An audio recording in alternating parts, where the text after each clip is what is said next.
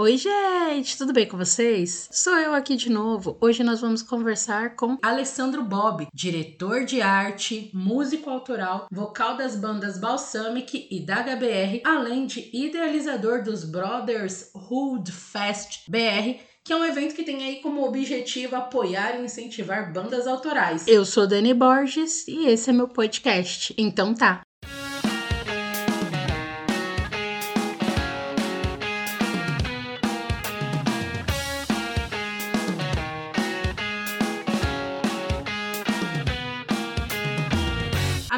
Resenha hoje é com ele, Alessandro Bob, que é diretor de arte, músico autoral, vocal das bandas Balsamic e Daga, além de idealizador do Brotherhood Festival Fest, que é um evento que tem como objetivo aí apoiar e incentivar as bandas autorais. É isso mesmo, Ale? Fala, Dani, beleza? Primeiro de tudo, muito obrigado de estar participando do seu podcast aqui. Eu acho do caralho essas coisas. Ah, desculpa, não sei se pode falar palavra no seu podcast. Pode, claro, pode falar tudo que você quiser. Ah, tá beleza. Então, beleza. Cara, assim é isso mesmo. Estamos aí nessa luta aí, sobrevivendo a esse caos todo e vamos que vamos, né? Eu quero que você fale assim. Primeiro, a gente quer te conhecer, certo? Eu sei que você tem uns trabalhos de direção de arte, né? Como diretor de arte. A gente vai falar um pouquinho disso, mas primeiro eu quero falar das bandas. Por quê? Porque eu sou louca, um rock mais pesado. Também curto um funkão, sou, eu sou meio qualquer coisa. mas a música que mexe com o meu coração e com a minha alma são as guitarras pesadas, enfim. Então eu queria que você falasse um pouco, né, de como você começou na música. Ah, nossa, eu comecei há muito tempo atrás. Eu acho que até antes mesmo de me tornar publicitário, vamos dizer assim, né? Então, meu, desde pequeno eu sempre escutava bastante música, sempre teve bastante coisa assim na minha casa. Então, vinha, tipo, influência do meu pai, influência da minha mãe. Mas, assim, eu, a gente nunca foi escutar muita coisa brasileira, na verdade, né? No começo, assim. Nunca foi, tipo, de ficar muito, sei lá, escutando ou um pagode, algumas coisas, assim, né? Que eu estudava um pouco na época, assim. Meu pai vinha de uma escola que ele sempre trazia, tipo, Beatles e Rolling Stones toda hora, né? Então, a gente saía para alguns lugares, meu pai sempre tinha, é fissurado por Beatles até. E sempre tinha uma fita, aquelas fitas cassete, que não sei se todo mundo vai saber o que, que é. Mas, tipo, sempre colocava na hora de sair e tal, então era mó divertido isso aí. E aí eu sempre vi e tal, eu brincava com, às vezes eu ficava montando, pegava uns leguinhos, sabe? Ficava montando uns palquinhos assim, botava tipo Beatles de fundo, falando que era tipo a banda tocando. Tinha umas viagens muito loucas. E aí eu lembro que, cara, eu resolvi começar a tocar alguma coisa que foi tipo violão, a primeira coisa que eu fui tocar, na época da escola, saindo do colegial, assim. Que sempre tinha aquela galera que fazia aqueles sons da hora, tipo fundo do busão na hora de excursão, essas coisas e tal. Aí eu inventei de entrar numa umas de violão e comecei a me aventurar a partir daí. Isso você tinha quantos anos, mais ou ah, menos? Ah, uns 15, 16 de tocar mesmo, por aí. E aí você começou no violão? Começou, é, violão. Comecei com violãozinho, assim. Não sabia nem segurar. Era tipo aquela aquele episódio do Chaves que tá aprendendo com o Girafales, sabe? Que fica botando um violão pra baixo. Eu não sabia nem posição, nem nada, assim. Foi... Era muito estranho, assim. Mas aí com o tempo fui aprendendo a tocar as paradas e tal. E fiquei participando de bandinha de escola, fazendo projeto de escola e fui embora aí, entendeu? Não foi nada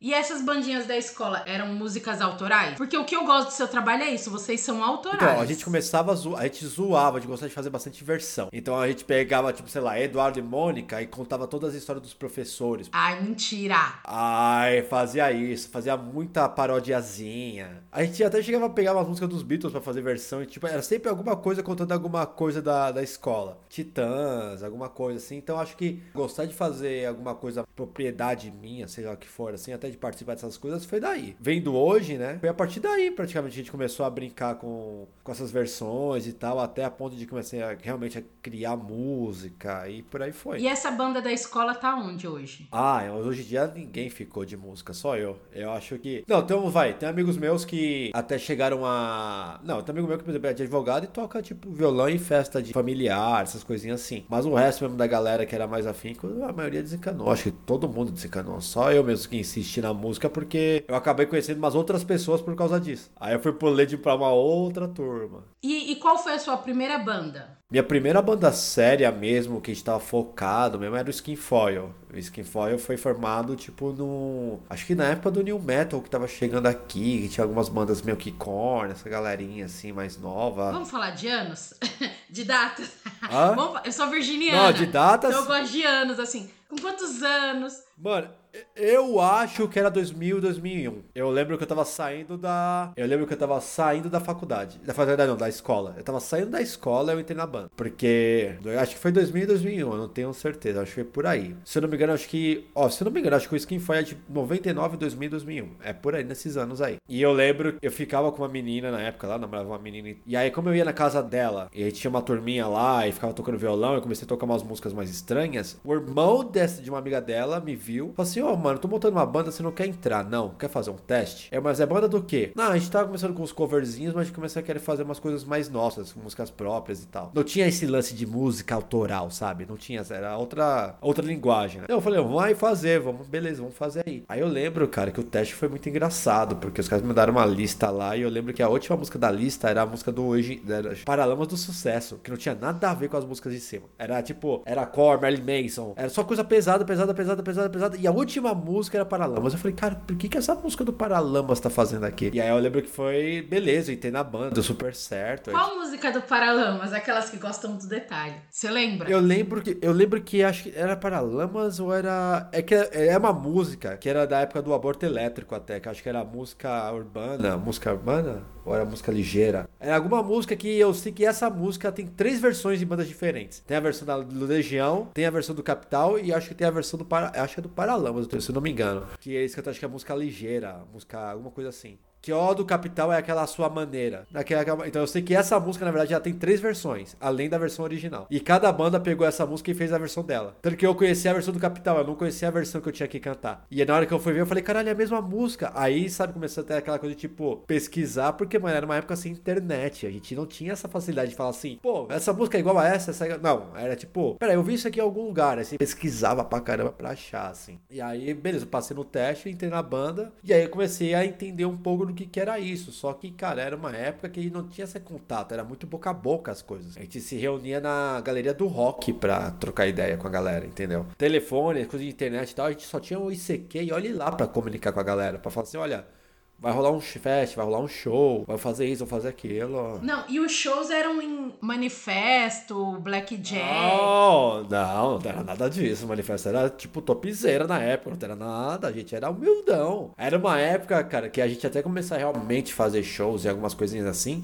Você tinha que conversar com muita gente para chegar para fazer uma coisa. Não era que nem a facilidade de hoje. Não era toda casa que te aceitava. Você tinha que fazer um esquema de gravar umas músicas numa fita e mandar pro cara. Ou às vezes você tinha tinha que filmar um ensaio para mandar pro cara fazer, pô, essa bandinha é legal para tocar, vamos chamar para tocar. Ou você tinha um mal da época, que era o quê? Às vezes os caras tinham uma casa mó grande, você tinha que vender ingresso. Nossa, isso acontece, né? Acontecia bastante antes, porque, porque também a gente não tinha esse nível de informação que a gente tem hoje, entendeu? Então era bem complicado, a gente vendeu bastante ingresso para algumas coisas assim. Até um ponto que a galera só conhecia a gente mesmo, e a gente começou a conhecer umas outras galeras, e a gente começava a fazer nosso rolê, e as pessoas meio que entravam no nosso rolê e saíam de uma forma orgânica, entendeu? Então com esse você já teve a experiência mesmo de shows e gravou CD? Sim, a gente chegou a gravar um. A gente gravou um EPzinho, mas nossa, tão porcaria. Você tiver, ó, se você pensar hoje em dia como é que foi assim, era. Mano, foi grotesco. Mano, a gente pagava muita coisa pra estúdio. Eu não tinha noção de nada. Tipo, até hoje eu não tenho, né? Mas é, eu não tinha noção de uma de tipo de canto, tipo de preparação tal. Eu só me esgoelava só lá e já era, sabe? Mas não tinha essa preocupação de cuidar de voz, não tinha nada. Os caras também não tinham essa preocupação de gravar com metrônomo, que é uma coisa essencial comercialzaça hoje em dia, sabe? Assim, tem bandas que hoje em dia não gravam, né? Mas a gente não tinha experiência de nada. Tinha um pouco dessa questão de ser explorado até também, sabe? A gente não sabia onde tava se metendo. Então foi, foram épocas. Assim, tudo foi aprendizado depois, né? Mas. E quem eram os seus ídolos dessa Nossa, época? em 2001. Deixa eu pensar. Os caras que você gostava, ouvia. Ah, em 2001. Porque os ídolos mudam um pouco, vai.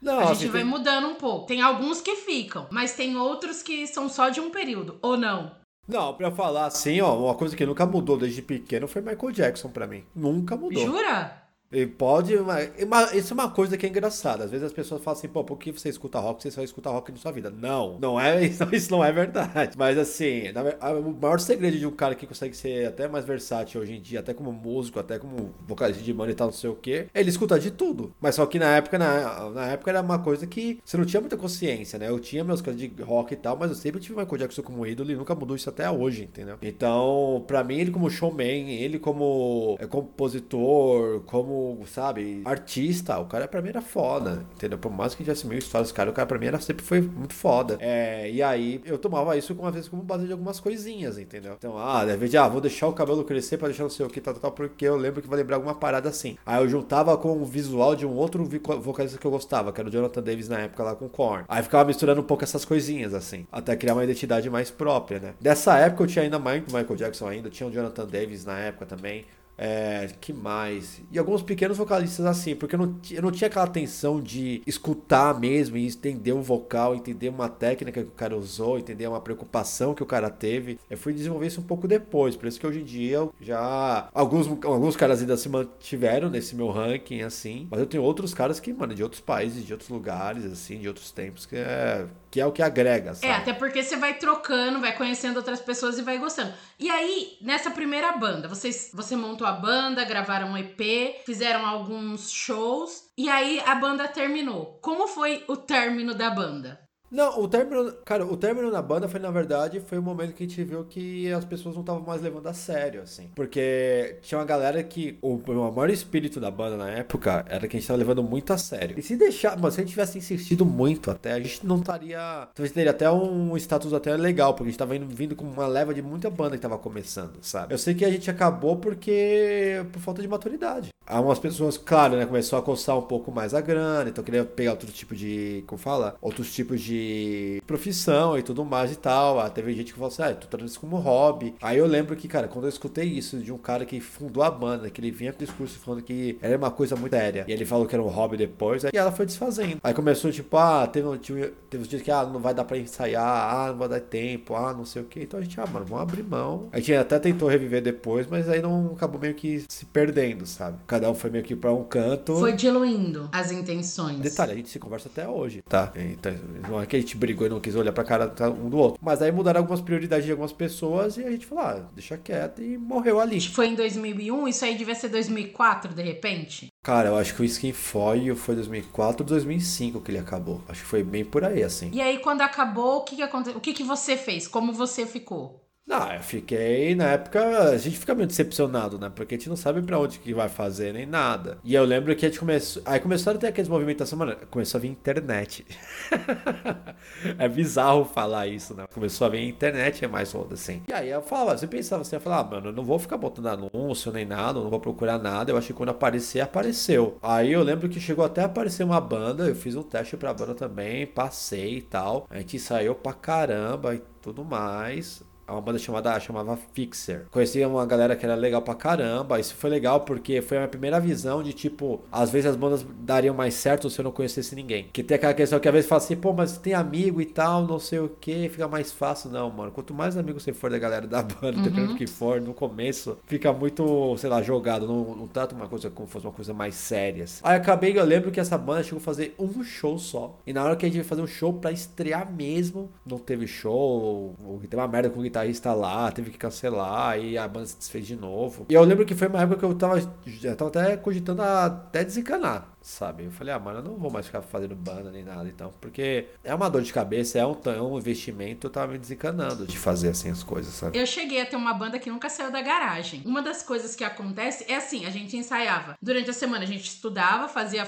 né, no caso fazia faculdade, trabalhava, e sábado e domingo ensaiava, normalmente só no domingo. Então assim, acabou o final de semana com tudo. Meus domingos durante muitos anos foram na garagem de casa ensaiando uma banda anos, que de repente uns três quatro anos só nisso. A gente até subiu da garagem pra laje. Foi a única subida, ascensão que a gente teve. Então, assim, você começa a ensaiar, acho que essa que é a questão, né? Vai final de semana, vai aniversário, você não tem outra vida a não ser é, é um investimento de tempo e de dedicação e tudo mais que é, você, às vezes tem que até considerar alguns momentos assim, sabe? E que não é só talento, a gente sabe que bandas que estouram, bandas que são autossuficientes em grana, essas coisas, não é só talento, não é só ah, sim, sim, tem gente. Mas isso sempre foi assim. Às vezes você vê a galera que tem uma. que eu falo, um cashzinho a mais e pode produzir tudo de uma forma que você fala assim, beleza, mano. Antigamente eu me importava muito com isso. Antigamente eu ficava muito mais revoltado, vamos dizer assim. Eu achava muito injusto às vezes, sabe? Tipo, ah, tô me matando e tal, não sei o quê. E o cara, do nada, com uma graninha a mais, chega ali e já consegue um status, consegue um negócio. E, meu, demorou tempo. Mano, demorou bastante tempo pra entender que, velho, isso não adianta. Você pode ter o dinheiro que for. Não, não vai funcionar dessa forma. Porque você não acaba sendo. O dinheiro é bom pelo equipamento. É bom você ter um bom Mas, equipamento. Então, mas não adianta você ter um bom equipamento você ser uma bosta de pessoa. Entendeu?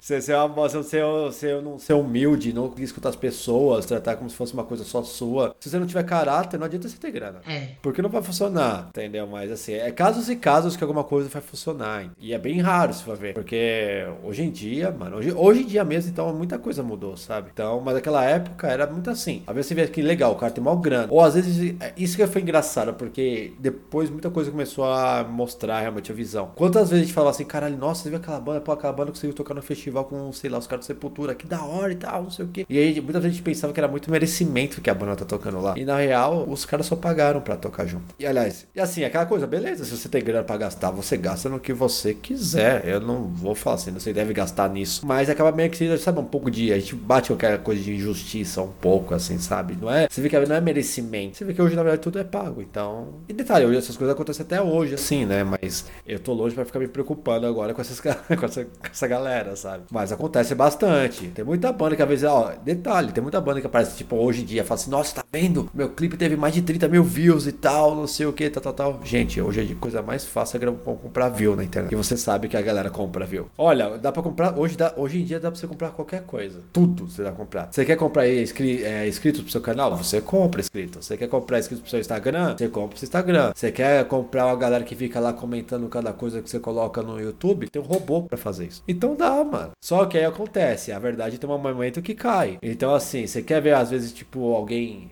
ah, é dicas, é dicas, né? Você quer ver, às vezes, tipo, bom, uma banda nova, então sei o quê. Os caras têm lá 13 mil, 14 mil views em 2, 3 dias. Você só vai ver realmente isso é realmente real pelo número de curtidas. Que, porque não adianta você ter 14 mil views em alguma parada e você olha que tem lá 20 curtidas. A conta não bate, velho.